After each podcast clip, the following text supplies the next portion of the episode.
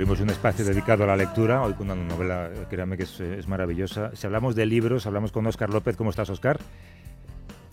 Hola, Oscar, no te escucho en Barcelona. Hola, ahora, sí, ahora, sí, que te escucho. buenos días, Javier. Eh, vamos a hablar de, dos libros que tienen contenido autobiográfico. El, libro cuyo autor está aquí el libro que vamos a recomendar. Eh, ¿Están de moda las autobiografías? Hombre, yo no diría que están exactamente de moda. La verdad es que hace años ya que se publican autobiografías, biografías más o menos autorizadas, memorias. Por ejemplo, en los 90 recuerdo que se publicaron muchas de, personajes de la farándula, vidas que en principio tampoco es que interesaran mucho a mucha gente, pero bueno, la verdad se publicaron un montón y entonces sí que estaban muy de moda. Actualmente se siguen publicando de manera más o menos regular, siempre con la ayuda de algún eficaz amanuense y por ejemplo yo recuerdo últimamente las del ex líder chino Li Peng, también las del músico Morrissey, por ejemplo, y desde luego también la que os recomendaré luego que es una autobiografía muy recomendable de, de, Andrea Gassi. Que por cierto yo, yo recomendé, porque la leí originalmente en inglés hace años, en un programa también de la SER hace poco. Luego hablamos un ratito. Sí, porque se publicó en Estados Unidos hace cuatro años, sí, creo, ¿no? Sí, sí. Pues vamos con el libro de hoy, es El balcón en invierno, de Luis Landero, publicado por Tusquets, y empieza así.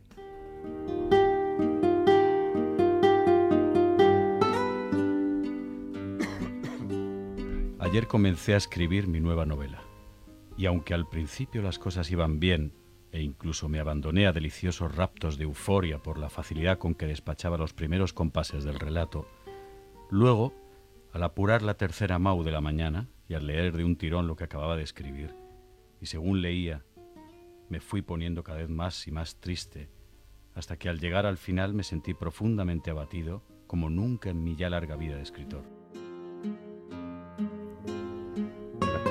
Luis Bermejo nos leía al comienzo de El balcón en invierno.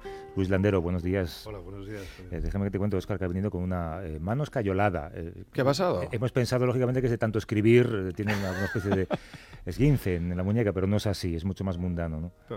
me, me, gustaría, me, gustaría, decir que fue una lucha con un adjetivo, ¿no? que acabó mal, pero no, fue una caída casera de lo más vulgar. O sea, no ha sido el pádel no ha sido el padre, efectivamente. Porque además, tú eres Luis de los que escriben con plumas, si no recuerdo mal. Sí, a mano y, bueno, con plumas, lápices, eh, bolígrafos, rotuladores. Me encanta el material de papelería. ¿Qué, vas corrigiendo por colores y luego lo, luego lo pasas? Sí, sí, sí, sí. Corrijo en cinco colores.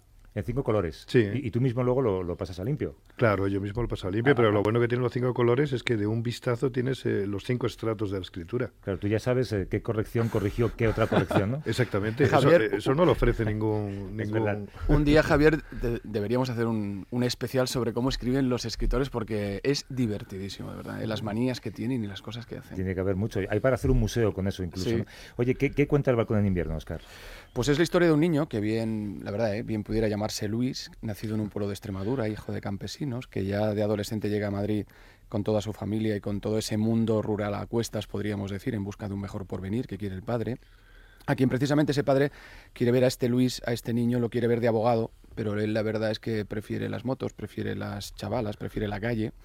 Es también la historia de este joven, a quien por cierto se le da muy bien mentir y eso le va a servir en el futuro, y que un buen día, pues en una librería, compra el criterio de Balmes y ve cómo su vida cambia, y acaba por convertirse primero en guitarrista y luego más tarde en escritor.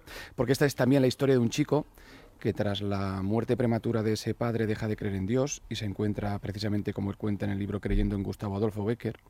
Y es también la historia de una familia humilde, y esto es muy importante, que es también la historia de muchas familias, porque nos habla de la infancia, porque nos habla del paso del tiempo, de las relaciones entre padres e hijos, nos habla también de los sueños frustrados, de los que se cumplieron, de cómo se echa de menos a los seres queridos que se fueron para siempre. Yo creo que el, balcón en invierno es un canto también a la vida rural, vista desde esa idealización que tiene la mirada infantil. Es la, la reivindicación de las cosas pequeñas, es la reivindicación de la cotidianidad y desde luego es también un homenaje a esa tradición oral que se va perdiendo. Yo para mí es la novela más, desde luego la más autobiográfica, pero también la más, la más íntima y la más sentimental que ha escrito Landero. Es una recopilación de historias, es tu historia, Luis. Es mi historia, sí. Bueno, una, una de, de mis historias, porque en todas vidas, en todas las vidas hay varias líneas dramáticas, ¿no?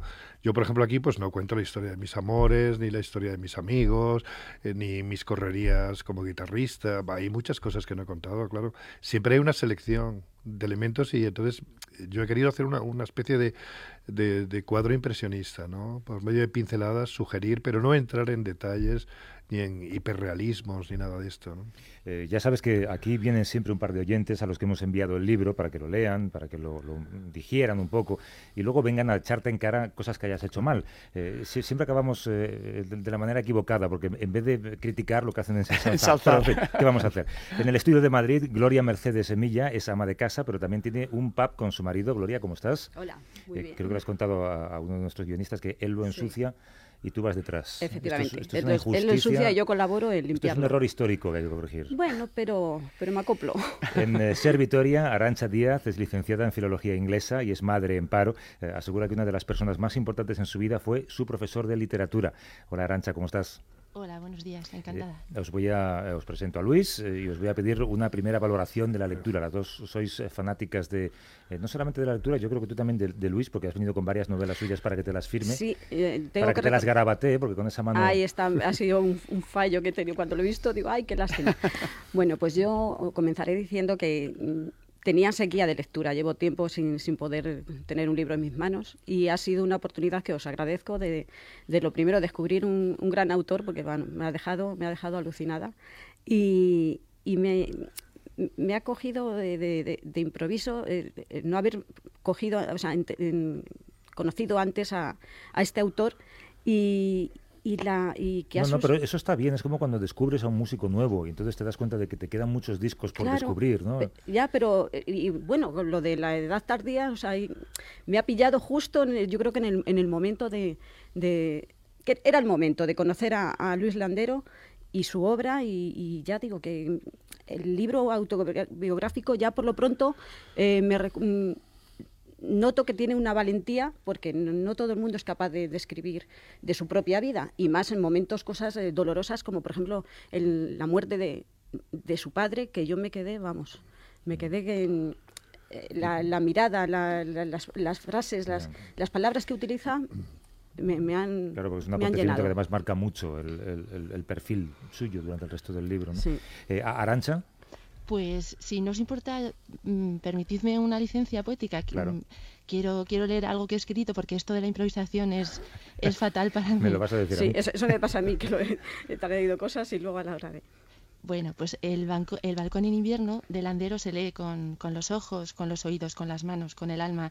Hay paisajes crudos, otoños que duelen, momentos para la nostalgia y el pesimismo. Hay arte y hay jeito, hay sueños y afanes, esperanza, alegría, amargura, oscuridad, pero ante todo hay belleza. Él retrata a pioneros como Luis, a los descendientes de, los ojalateros ambulantes, a Paco con su tejer y destejer los proyectos del futuro, a Frasca, que domina como nadie el arte de la narración, a las mujeres que adoptan un papel fundamental en la vida, pero que se entregan a lo cotidiano, que se resignan a emular todo aquello que mamaron de sus madres, a los hombres que dominaron la naturaleza, la transformaron y que supieron convivir con sus misterios hasta que el tiempo fue borrando su trabajo. Landero cautiva y seduce con el desgarro de la memoria que se pierde. Lucha por preservar la cultura del campo, dibuja los miedos que atenazan a sus gentes, contagia su alegría y ese gusto por cantar la vida más que vivirla. Cerramos los ojos y como él rescatamos del olvido a los que nos arrebató la muerte verde, regresamos a los desvanes, a los refugios de nuestra infancia. Bueno, ya ves que estás entre amigos, Luis. Bueno, es una preciosidad lo que ha escrito Arancha y, tú, Gloria, también muchas gracias por lo que... Sí, yo también tenía escrito, lo que pasa es que ni siquiera lo he mirado, pero bueno, lo tengo ahí. luego, viene la crítica, espero. ¿eh? eh mira, hay, hay, poca crítica por mi parte. Un concepto que han planteado todos y Oscar lo ha mencionado también. Eh, leo en, en, el libro, página 187, cuando mi primo Paco y mi hermana, la mayor, se casaron y se volvieron al pueblo, yo me quedé huérfano de ilusión y descubrí enseguida que no quería ser guitarrista ni andar en el mundo de la farándula. Eh, háblame de ese concepto pueblo. ¿Qué, es el pueblo en esta novela y qué es el pueblo para ti? El pueblo. Hmm. Eh, el pueblo yo, yo casi lo definiría a través de, de los sentidos, ¿no? de experiencias sensoriales, eh, de imágenes fugaces, ¿no? que es lo que, eh, lo que la memoria recupera ¿no? al cabo del tiempo. Es la calle, con las voces de los vecinos, son los veranos de la infancia, que quizá fue la época más feliz de mi vida, cuando con otros, con otros chavales no corríamos por ahí por el campo con un calor enorme y que no nos cansábamos nunca, porque los niños no, no se cansan nunca de correr. Y luego además me ha quedado tan, tan, se ha quedado tan impreso en mí, es tan necesario para mí el pueblo, que cuando yo he vivido en grandes ciudades, por ejemplo en Madrid o en París, o, siempre me he hecho mi pueblo, o sea, me he hecho un poco mi barrio, ¿no? Y entonces, por ejemplo, ahora mi pueblo es Chamberí, en Madrid, ¿no? Pero cuando he vivido en París, mi pueblo era Montmartre. Entonces no salgo de ahí, ahí creo mi territorio de gato y en el fondo sigo siendo pueblerino y, y bueno, así, así acabaré. ¿no? El pueblo es un personaje, ¿no, Oscar, en la novela? Lo es, totalmente. Eh, lo que pasa es que yo fíjate que incluso especificaría más yo, eh, porque él llega a diferenciar lo que es el pueblo de lo que es el campo. Claro. Porque el campo es otra cosa todavía. ¿El campo? Sí, claro, pues que en aquellos tiempos era muy distinto, porque en- en- entre el pueblo y el campo había bastantes kilómetros, quizá 10, 12, 15, y ese, ese- esos, esos viajes se hacían en caballería, esos se hacían andando, y eran muy largos y muy trabajosos, ¿no? De manera que la gente vivía aislada en el campo. Y, y toda la, la cultura campesina ha estado aislada en el campo. Al pueblo solamente se iba a comprar lo necesario, o, o- o cuando eran las ferias, o a pasear los domingos para cortejar a, eh, o ser cortejado o cortejada, vamos. Y, pero era- eh, sí, sí, eran dos mundos distintos, el pueblo y el campo. Ahora ya no, ahora ya con el automóvil, con la televisión y demás, ya se ha unificado el pueblo, el campo e incluso la ciudad, ¿no? Decía antes que hay un personaje que sobrevuela todo el libro, que es eh, la figura de tu padre. Eh, y, yo no tengo muy claro cómo, cómo- sale parada. No sé si es un soñador, si es un vividor, si es perezoso, si es idealista. Ah, mi padre fue un... Hay muchas personas así, son personas que no encuentran su lugar en el mundo, ¿no? Que tienen cualidades, que tienen talento, que tienen un oscuro mundo interior y lo sienten bullir y quiere salir, pero no encuentran el cauce, ¿no? Para, para darle larga a todo esto. Y, y entonces son, son personas profundamente frustradas, ¿no? Porque todas sus cualidades, todos sus afanes, sus sueños, no pueden cumplirse en la realidad. Eh, De ninguna manera, además, porque, bueno, algunos mal que bien lo cumplen, encuentran eh, modos de evasión, ¿no? Pero mi padre ni siquiera encontró eso, ¿no? Y entonces eh, eh, en él hubo una, como una amargura de vivir, ¿no? Porque además descubrió el mundo durante la guerra. Porque él no había salido del pueblo y de pronto descubre con la guerra eh, descubre el mundo, va a Barcelona, ve, el mar por primera vez, Madrid, las capitales, eh, conoce a gente, que algunos tienen carreras, que otros saben escribir a máquina, tocar algún instrumento musical, que, que, que hablan de política, que hablan de, bueno, que saben cosas, ¿no? Y luego vuelve al pueblo otra vez, después de esa experiencia que es como un espejismo, ¿no?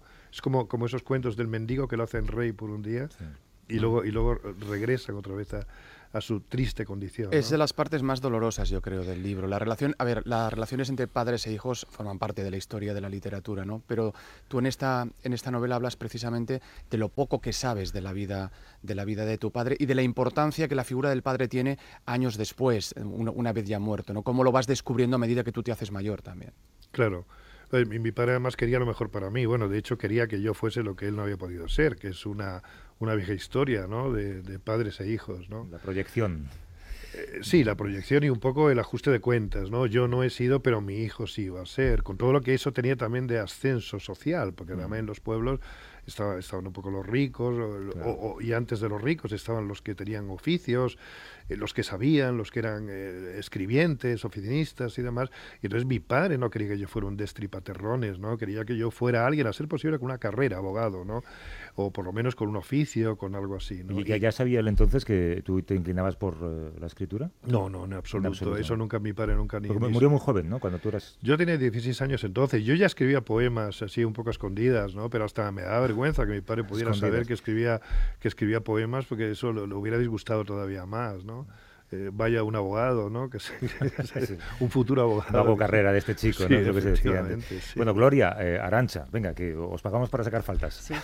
No, fa- faltas ninguna. Yo me gustaría preguntarle si esa lucha de sobre la literatura, al fin de la literatura, de la duda del futuro que tiene la literatura, si sigue, una vez finalizado el libro, si sigue pensando lo mismo.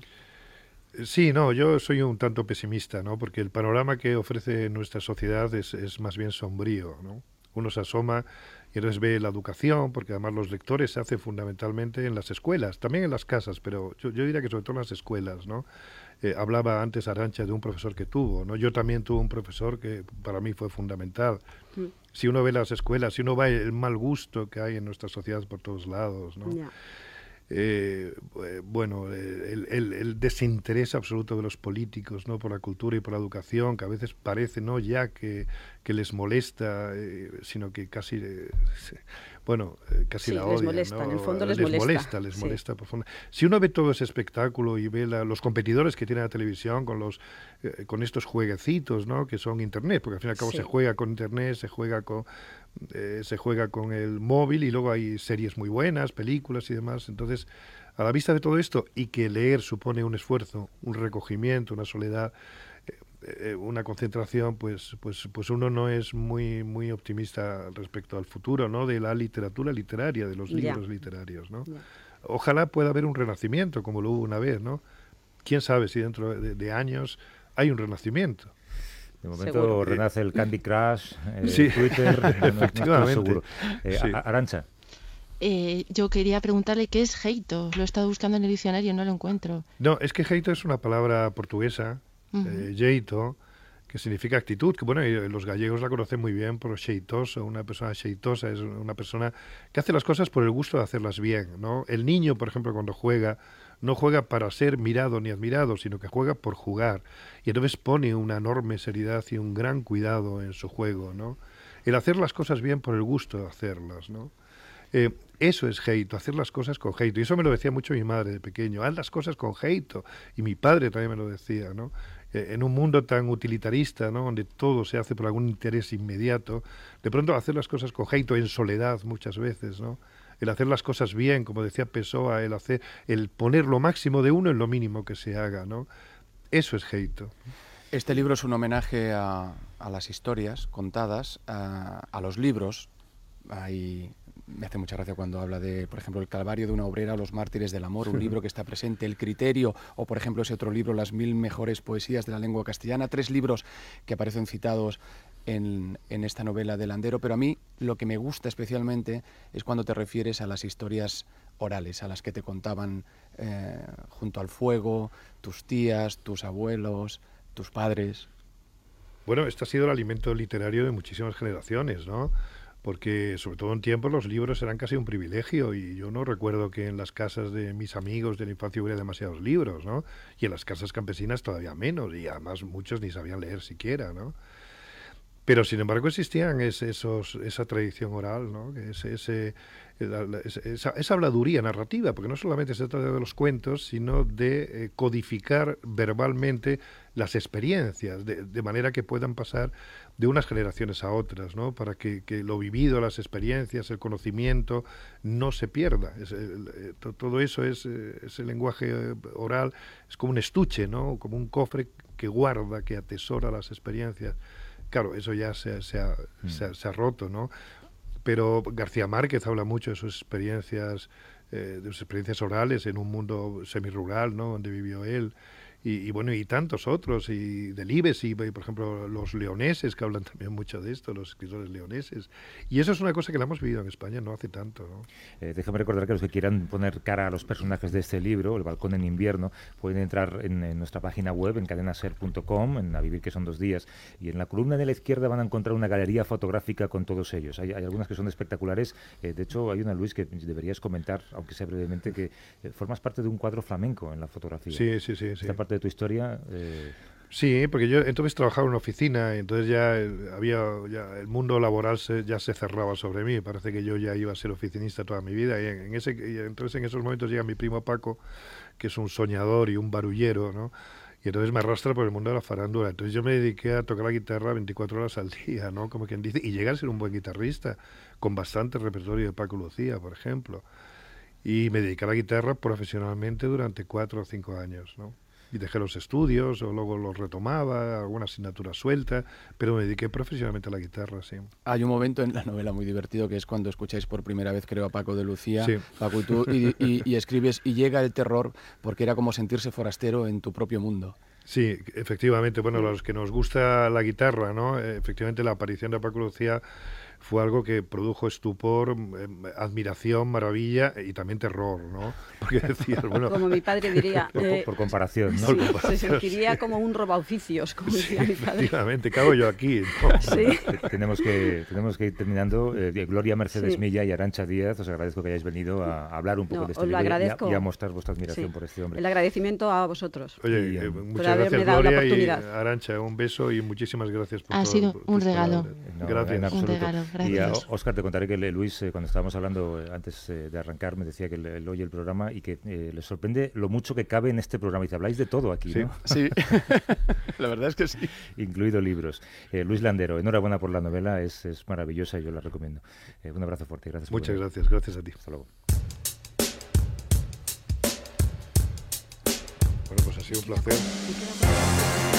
Un minuto solo, Oscar, para la recomendación. Pues como decíamos al principio, recomiendo esta autobiografía Open de Andrea Gas. Es un estupendo libro donde vamos a conocer la vida de este genial tenista, que este sí supo también encontrar su lugar en el mundo, entre otras cosas gracias al amor, y lo cuenta en este libro que a diferencia del libro de Luis Landero, aquí el padre de, de Agassi no quiso que su hijo fuera abogado, sino que quiso es que fuera malo tenista. de la película en este libro. Sí, quiso que fuera tenista ya tenía siete años, pobre, y ya lo, lo tenía torturado en la pista de tenis construida junto a su casa. Él habla absolutamente de todo, de cómo tocó el cielo, de cómo cayó el infierno, de sus demaneos con las drogas, de su fracaso sentimental con Brooke Shields, hasta precisamente hasta que conoce a la que hoy es su mujer, a la tenista Steffi Graf, que le ayuda a encontrar un poco su lugar en el mundo. Hay que decir además que no es solo lo que cuenta, sino cómo lo cuenta, porque es que es un libro que está muy bien escrito, hombre, entre otras cosas, porque cuenta con la ayuda de todo un ganador del premio Pulitzer, que es Moringer, que francamente lo ha escrito muy bien. Es una autobiografía realmente recomendable. ¿eh? Sobre cómo alguien puede odiar aquello para lo que Dios le ha dado talento. El don, sí, es verdad. Oscar López, un abrazo. Igualmente, Javier. Hasta luego.